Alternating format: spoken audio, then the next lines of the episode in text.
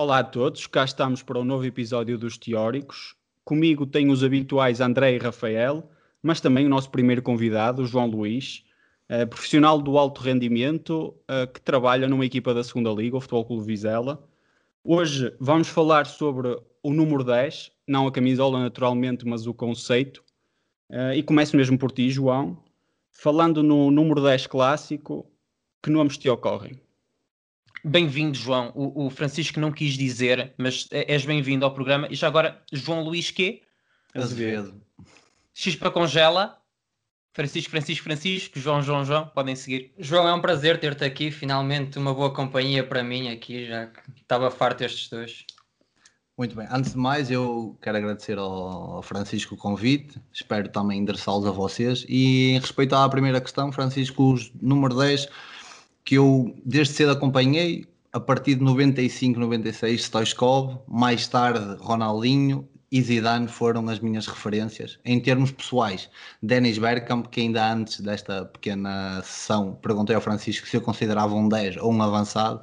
Na minha intenção e da forma como eu vejo o futebol, ele era um 10 e um 10 puro, com muita classe e felizmente jogou no meu arsenal. Olha, o André, temos aqui interesse em comum, parece-me relativamente aos nomes que ele avançou, parece que se enquadram e já agora uh, ser um bom teórico e diz-nos também o que é isto do, do número 10 clássico, na tua opinião. Bem, assim, o, os nomes lançados pelo, pelo João são Concordo com todos eles. Uh, o primeiro foi o Stoichkov, já não é bem da, da minha época. Há gostos em comum, sim. Zidane é a primeira referência hum, que me ocorre quando falamos do número 10. Discordo do, do João relativamente ao Bergkamp. Eu acho que o Bergkamp era avançado e era, sobretudo, utilizado como avançado no Arsenal, sobretudo nos primeiros anos dele, quando, quando chegou a Londres. Depois transformou-se um bocadinho mais e, com o passar do, dos anos e com o perder da cadência física, aí sim foi recuando para o 10 clássico que, que, estamos habituados.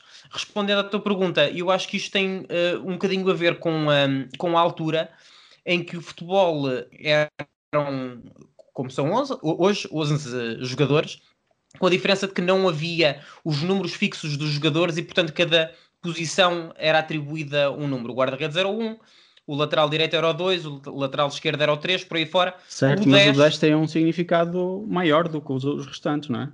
Tem, normalmente é o melhor jogador da equipa, ou pelo menos o, o principal jogador da equipa a quem nós atribuímos normalmente um, atributos um, técnicos, sobretudo técnicos e de criatividade, de, de, fantasia do futebol. E é provavelmente a posição à qual nós mais associamos o embelezamento do, do futebol. Não sei se era aí que querias que eu chegasse, não, mas. Não, uh, parece-me bem, parece-me bem. E nesta, eu comecei por falar no número 10 tradicional, porque assumo uma evolução tu como é que te posicionas neste aspecto? Achas que o 10 morreu ou uh, há algo a que nos possamos agarrar nos dias de hoje? Não sei se o 10 morreu, parte muito da, da evolução do futebol, lá está. O, o 10 evoluiu, tal como o defesa central evoluiu, tal como o próprio 6 evoluiu, como os laterais. Acho o guarda-redes, o próprio guarda-redes. olha, o próprio guarda-redes teve uma.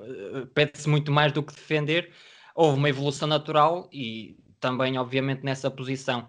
Agora, as mudanças partem sobretudo das equipas serem, diria, mais disciplinadas taticamente, as grandes equipas europeias, com meio campo muito, muito mais composto, haver menos espaços entre linhas, o que se calhar retira aos treinadores hum, a tal necessidade de usar um 10 ou, ou ver as, as virtudes em usar um 10, se calhar não veem tantas vantagens em usá-lo, muitas das vezes.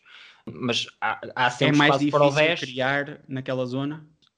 Acho que é mais difícil, acho que acaba por ser mais difícil criar naquela zona, sim. Mas eu, eu aqui levantaria uma coisa: se é mais difícil criar naquela zona, então teoricamente o 10 deveria ser ainda mais importante, ou então um bom 10 deveria ser mais importante ainda. É, é possível, sim. Uh, aquilo que eu ia dizer também é que o 10 pede-se mais, como falámos noutras posições, o 10 antigo, o 10 clássico, como, como estamos a, a, dizer, era um jogador direcionado para o ataque, para, para a criação, e agora vemos muitos jogadores que pisam essas, essas, esses, esses lugares no, no relevado. Pede-se para defender mais, para, para ajudar na pressão defensiva, etc, etc. Há lugar ao 10, mas um 10 diferente de, do que aqueles que, que referenciamos. Muito bem. Esta é uma questão complexa e central no nosso programa, por isso, se me permitem, vou insistir um pouco mais, desta vez com o João. Tu és capaz de aprofundar uh, um bocado mais aquilo que, que foi dito e já agora avaliar a ideia de que eu tenho que muitas vezes o 10 hoje em dia está a ser transportado para outras posições.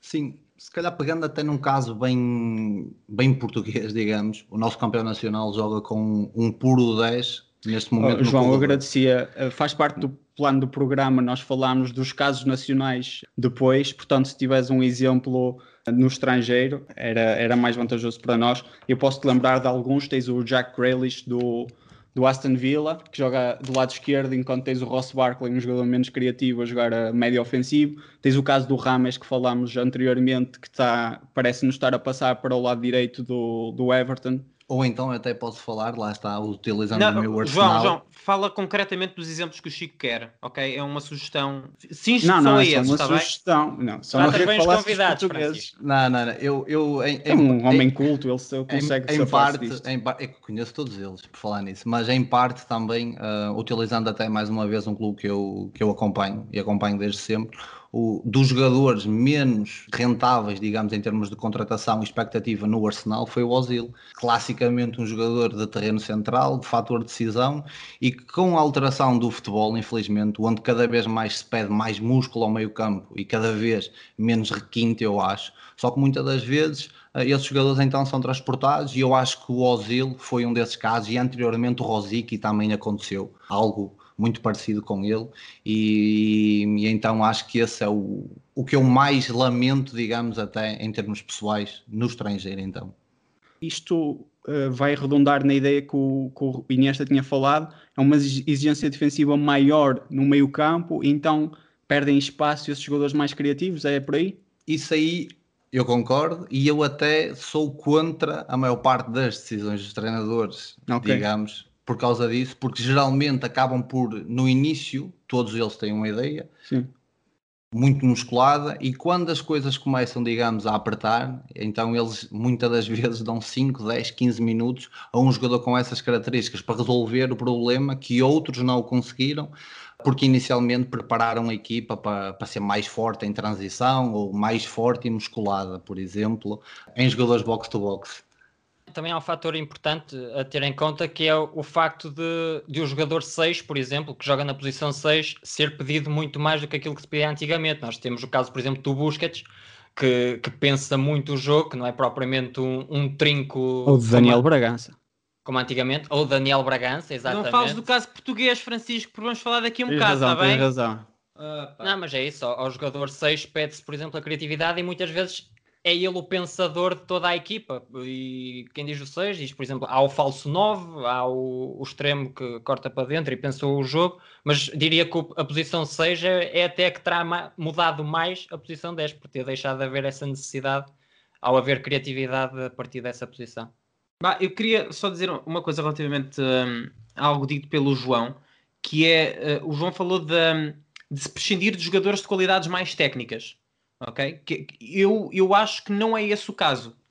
Eu acho é que porque agora as questões físicas são tão importantes, os jogadores que só têm a vertente técnica acabam por ser preteridos pelos outros que têm as vertentes físicas. Não quer dizer, assim, um De Bruyne, por exemplo, continua a ser muito importante pela sua vertente técnica, a sua vertente criativa. E ele tem outras características que o tornam muito competente naquela posição ok? Uh, ninguém gosta do De Bruyne, ou melhor, ninguém escolhe o De Bruyne porque, ah não, ó, tu és muito técnico, nós já não precisamos disso. Os jogadores, como é o exemplo do Ozil, acho que é muito bem levantado e é um, e é um excelente exemplo, e acho que da nossa geração é provavelmente o melhor exemplo do jogador que, com o novo paradigma, como o Francisco lhe chama, do futebol, perdeu espaço porque só era capaz de, de oferecer algo ao jogo naquele departamento. Do ponto de vista defensivo, do ponto de vista de intensidade, não consegue acompanhar aquilo que, que, que lhe é pedido. Falou-se há bocado de um Zidane, já não entra nesse departamento, ou seja, o Zidane era, não tendo características uh, defensivas, era bastante físico. Era intenso, sim. E era capaz perfeitamente de fazer aquilo que hoje um De Bruyne faz, que faz outro jogador nessa posição. Portanto, eu, eu, eu discordo que se tenha deixado de privilegiar os fatores técnicos, acho é que se passou a, a valorizar mais os defensivos e, portanto, todos os jogadores que não têm essas características acabam por cair assim um bocadinho em saco roto. Mas não é um bocado um resultado da outra se tu privilegias, privilegias uh, características físicas ou características que te predispõem mais, mais ao momento defensivo, uh, desvalorizas uh, as, os motivos técnicos, não é? Acho que não desvalorizas, acho é que tens de equilibrar a equipa de outra forma. Tens de fazer uma espécie de um compromisso entre as duas coisas. Porque okay. o jogador, o jogador que, que tem as características físicas, mas depois não tem as técnicas ou a criatividade, também não é um 10 e não é o jogador que nós estamos a falar. Nem é jogador de futebol, na verdade. Pois. Eu acho que um jogador só confia. Eu acho que é mais uma questão de terminologia, mas de facto percebo o ponto do, do André. Agora vou voltar à questão da migração do 10 para outras zonas porque sou da opinião que, que por causa de, de, novas dinâmicas ofensivas é possível meter jogadores de, outros, de outras criações em, um, em zonas tradicionalmente de criação uh, e pergunto ao João, nosso convidado, se é possível ter jogadores a criar a partir de outras zonas. Sim, eu julgo por exemplo, o Messi é um jogador decisivo em fase de criação da equipa e muitas das vezes não está no corredor central, por exemplo, que é um o piso, ou digamos, um dos, das maiores partes do tempo onde um jogador de característica 10 assim o, o permanece.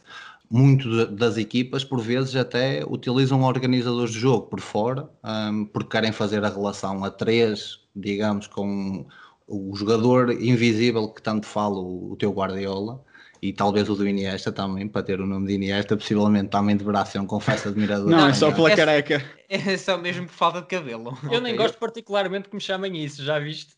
Ah, ok, ok. Então, e, um, e muito, muito do jogo que, por exemplo, o Guardiola falava era por vezes fazer com que a equipa um, contrária tentasse sair da sua zona intermédia do corredor central, digamos, e chamá-los ao corredor, e então eles utilizavam os jogadores abertos por fora como zona de criação. Por isso, o exemplo do Messi acho que é o mais gritante. É, Também sim. porque o fator ofensivo do sistema do Guardiola privilegiou muito no Barcelona, utilizando o Messi como o Messi e anteriormente o Ronaldinho, eu também acho que partia muito dessa posição sinceramente, numa, numa altura um pouco mais atrasada. Mas é mais difícil criar por fora, não? É preciso ser mais imaginativo e tu usaste dois exemplos de jogadores de facto muito, muito imaginativos. É, tens um campo de visão muito menor, não é? Muito menor, mas tens muito menos zonas de confronto. Ah, okay? sim, sim. Coberturas são tens muito, mais espaço. Tens mais espaço. Muitas das vezes tens relação apenas de um contra um, as coberturas ficam mais longe. E esses jogadores também tinham uma característica muito boa, que era tanto eram bons em passe como eram em progressão com bola. E isso faz com que, que consigam decidir mais longe da baliza. Há um bocado o Iniesta estava a falar de uma coisa que era o 6 alterou muito e isso é verdade. Eu não sou um apaixonado pelo 6 criativo porque acho que muitas vezes nos engana, por exemplo. Porquê? Porque nós temos posse de bola no nosso meio campo defensivo, a maior parte das vezes e estamos muito longe da. É aquela posse de bola enganadora, como eu costumo dizer, e que muita gente, se calhar, utiliza também essa terminologia. Por isso é que eu acho, então, que é possível utilizar um criativo, seja ele 10 fora. ou não, por fora, em vez de ser do corredor central. Muito bem. Algum de vocês quer comentar uh, alguma coisa em relação a esta ideia? Eu ia só dizer que me parece uma pergunta de resposta óbvia. Eu não sei se tu permites que eu utilize exemplos do campeonato português. Desta vez vou permitir. Desta vez vais permitir, ótimo. Uh... De preferência fora dos cinco primeiros. Então não. uh, uh, é assim, diz, diz, lá o nome, se for preciso cortamos. No, no, no, ano passado, o Alex Telles era um criativo do Porto. O, o Grimaldo, vimos agora no ah, último sim. jogo contra, contra o Braga, a diferença que é ter o Grimaldo no, na equipa e inclusivamente o fluxo de jogo passa pelo Grimaldo. Dava quase a sensação que todas as jogadas tinham de passar obrigatoriamente por ele. E ele não tem, quer dizer, ele não tem na teoria o papel de criativo do, do Benfica, mas acaba por ser tão bom naquilo que faz, sobretudo por comparação com outros jogadores que ali estão à volta, que acaba por ser ele a assumir esse encargo. E é ainda mais difícil para o lateral criar desequilíbrios do que é para o extremo, naturalmente, claro. Uh, que... Está mais longe. Exato. Um próprio central pode criar jogo. Exatamente. Mas não, não os considerarás 10 ainda assim, apesar de. Não, não, não. Isto era em resposta à tua, era a tua resposta, era a resposta à tua pergunta concreta de se é possível criar desequilíbrios de outras zonas do terreno, nomeadamente nas alas. Portanto, esta é a ala ainda da mais ala, portanto, os, okay. são, os gajos que vêm atrás. Eu só queria comentar uma coisa que o João disse, desculpa, Francisco, que é o, é o, o comentário que fez sobre a posição 6. É um facto que ter a bola não significa que, que vá, vão criar jogadas de sucesso. Agora, penso que ter jogadores criativos com a capacidade de construir e criar em, em qualquer posição do campo parece-me benéfico para todas as equipas. Claro, tem um jogador que não sabe o que fazer com a bola, apesar de a ter, não, não vai adiantar grande coisa. É menos um no processo de criação. Olha, uma curiosidade que eu tenho, André, tu consideras o Messi um 10? Não. Porque tem uma função demasiado específica que vai para além das. Ah, eu, eu acho que, à exceção dos primeiros anos do Messi, em que ele era um extremo, isto estamos a falar do, de Raikar uh, no, nos primeiros anos, não me lembro de alguma vez ele ter tido uma posição que fosse absolutamente definida e em que tu vejas durante enormíssimos períodos de, de tempo, ou mesmo numa época, ok? Vamos falar aqui no espaço de um mês, sabes? E ele estar a jogar na mesma posição. Tanto podes ver a okay. jogar a médio centro, como a extremo, como a avançado. Pá, vai Podemos andando... dizer que é, um, que é um anarquista. É, ele joga onde lhe apetece e como lhe apetece e conforme vê o jogo, entende o jogo e eh, vê aquilo que a equipa necessita. Ok. Ok. Uh, e agora, porque estamos em, uh, em período de seleções, uh, perguntava ao Rafael como é que avalia as soluções de Portugal no que toca a este perfil de jogadores, nesta altura. Olha, eu ia comentar isso há pouco, que é as equipas não têm necessariamente todas que jogar com 10 e nunca tiveram, mesmo quando havia o 10 clássico, nem todas as equipas jogavam com 10 e agora, bem, muito menos pelo que estamos a discutir. Agora, do que falas sobre Portugal, parece-me que o caso mais flagrante daquilo que se aproxima mais de um 10 é o Bernardo Silva, a meu ver. Tem jogado mais no flanco direito, mas será o jogador que mais, mais capaz de pensar o jogo de uma equipa, parece-me. Mas é mais por característica e não por eh, zona de terreno, não é? Sim, mas ele, mas ele pode perfeitamente jogar no, no centro do campo. Pode, Sim, mas não joga. Sim, não, é não joga, não joga. Ele acabou o Mundial 2018 aí e já jogou ocasionalmente mais uma ou outra vez pela seleção, mas de facto Epá, é como tu Paulo dizes. Sousa uma vez acabou um jogo na baliza. Uh... ok, é o que eu estava a dizer, depois de facto uh, tem jogado do lado direito, mas mais uma vez, tendo em conta aquilo que nós dissemos anteriormente, não quer dizer que, seja, que não seja um 10 em conceito. Sim, exatamente. A, a, partir deste momento, o 10 já, já não é propriamente o, o jogador que, que, tenha que jogar ali fixo no, no centro de terreno. Para mim, agora, o, o mais próximo de 10 é o jogador que pronto, tem a maior capacidade para criar o jogo da equipa. E nesse sentido, parece-me que o Bernardo Silva é o jogador mais, eu mais pensei, Eu pensei em mais dois nomes, no Bruno Fernandes e no João Félix. Como é que tu avalias em comparação com o, o Bernardo uh, a ideia de quem é que é o 10 desta, desta equipa? O Bernardo. Continua, concordas com Continuo o a achar que seja o Bernardo, exato, porque o João cada vez mais aparece em zonas de finalização e o Bruno, ao seu estilo agressivo, se calhar até consegue ser um médio mais box-to-box, onde tem a vertente ofensiva muito inusitada pelos golos, é óbvio, Sim. e se calhar é isso que às vezes podemos considerar um jogador 10 mas acho sinceramente que o Bernardo é o que se aproxima, aproxima o, mais. O Bruno Fernandes também não é bem o mesmo do United e, o do Sporting, aquele que aparece na seleção. Sim, sim, sim. sim. Uh, Viramos agora para o nosso campeonato. Como eu disse anteriormente, vamos fazer um exercício bastante simples, na verdade, que é pegar nos cinco primeiros classificados e fazer uma breve análise uh, de como eles estão neste capítulo. Uh, mas primeiro vou deixar o Iniesta e o João dizerem umas palavras sobre o seu novo menino dos, ou, aliás, o novo menino dos seus olhos, que está a brilhar pelo Boa Vista estes dias. Então, mas é para falar dos 5 primeiros, ou é do Boa Vista? Boa Vista é não está propriamente em quinto. Ah, ok, ok. Mas sim, o Angel Gomes, dos jogadores que há no nosso campeonato, é aquilo que mais se aproxima de um 10. Apesar muitas vezes jogando a partir da esquerda, mas é aquilo que mais se aproxima de um 10 e é um jogador, obviamente, para, para outros voos muito criativo, muito, muito inteligente, com uma capacidade técnica fora de normal para o nível que é o que exige o Boa Vista, mas é também não é um jogador que defenda propriamente muito, mas acho que é um jogador inteligente a ocupar os espaços também a, também a defender. Acho que está, está mais no Boa Vista e vai acabar por, por dar o salto. Tenho mais um ou dois nomes que vejo os mais como um 10, mas vou deixar então o João falar do, do Angel Gomes, que já vi que também é fã. Sim, aliás, mal o Francisco me falou sobre esta, este Sim. episódio, se eu poderia participar, falou-me no 10 em Portugal, depois lá está, ele falou na, na, na, questão dos cinco primeiros classificados, e, então, e o primeiro jogador que eu me lembrei até foi o, foi o Angel, e concordo em, par, em, em quase tudo com, um, com o que Iniesta falou, que joga mais da esquerda do que do corredor central, da mesma forma que o Bernardo, por exemplo, assim o faz, que já anteriormente falamos, e por isso mesmo, se calhar, por não ser um jogador combativo, mas acima de tudo, até me surpreende, sinceramente, pelo Boa Vista, esta ideia mais romântica que tem este ano, e conseguir jogar com ele, por exemplo, e com o Gustavo Sauer também, que é um brasileiro, que tem cariz ofensivo e tem toque de bola, eu gosto muito, particularmente, e, um, e surpreende-me, mas surpreende-me pela positiva, porque espero que eles façam um bom campeonato, sinceramente, por essa ideia mais positiva, que é para ver se o futebol se torna mais, não é mais bonito, digamos, ou menos resultadista em Portugal, de forma a chamar mais gente a ver, e eu acho que um bom exemplo, e também concordo que se calhar é jogador a mais, para o Boa Vista, é. Agora vamos ver se, se dará continuidade, espero que sim, e se não grande em Portugal ou lá fora, por exemplo. Em episódios anteriores, o Iniesta já tinha comentado essa mudança de projeto no Boa Vista, Vamos então aos cinco primeiros. Começamos pelo mais fácil, o Rio Ave, que será o único que joga pelo menos consistentemente com um médio ofensivo. Iniesta, o Diego Lopes é o dono da camisola 10, mas o teu coração diz-te outra coisa, não é? Ah, tu queres festa?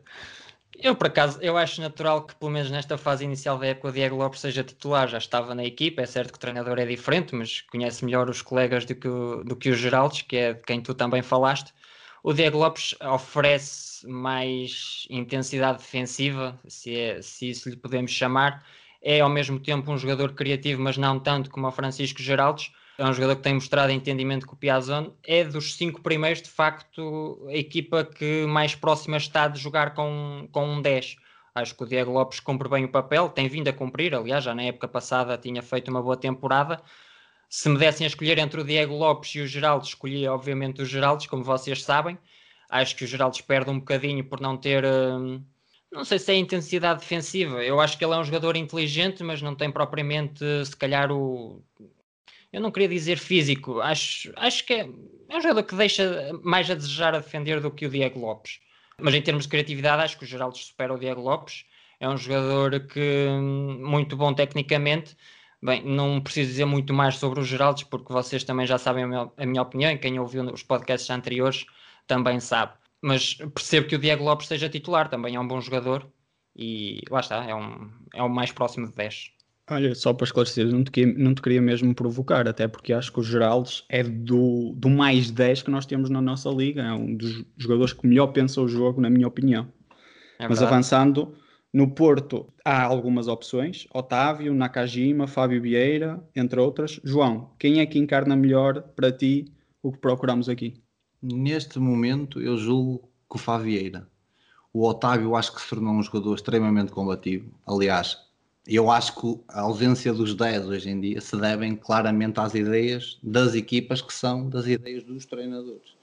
E então, cada vez mais eu revejo o papel do 10 no Porto, no Fabieira, se irá ter continuidade ou não, também se deve muito à, à permanência ou não do, do Sérgio. É óbvio que vai ter uma interferência muito grande, porque o Otávio claramente deixou de ser um 10 para passar a ser um jogador de corredor ou até um 8, e o Nakajima, infelizmente, não tem o tempo que eu acho que ele mereceria, pela qualidade que ele poderia usufruir ou dar até o Porto com, com ele em campo. Então acho que no Porto, Fábio Vieira, sinceramente, é o que mais neste momento encarna o papel do 10.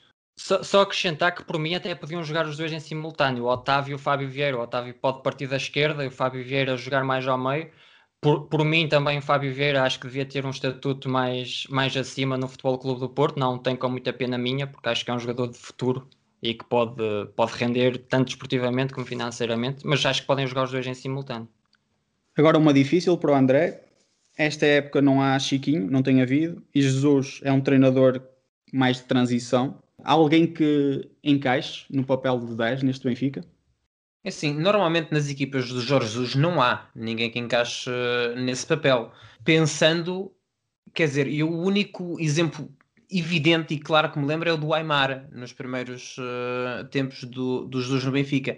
E esse era daqueles jogadores que ou jogava a 10 ou não jogava. É um exemplo assim parecido com o do Ozil, portanto, dificilmente se faria outra coisa com ele que não, um, que não isso.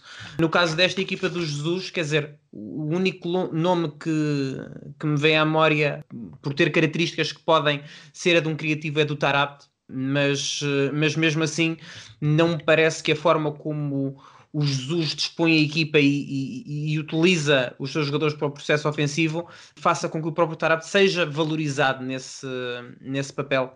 Tu tens uma visão diferente, João?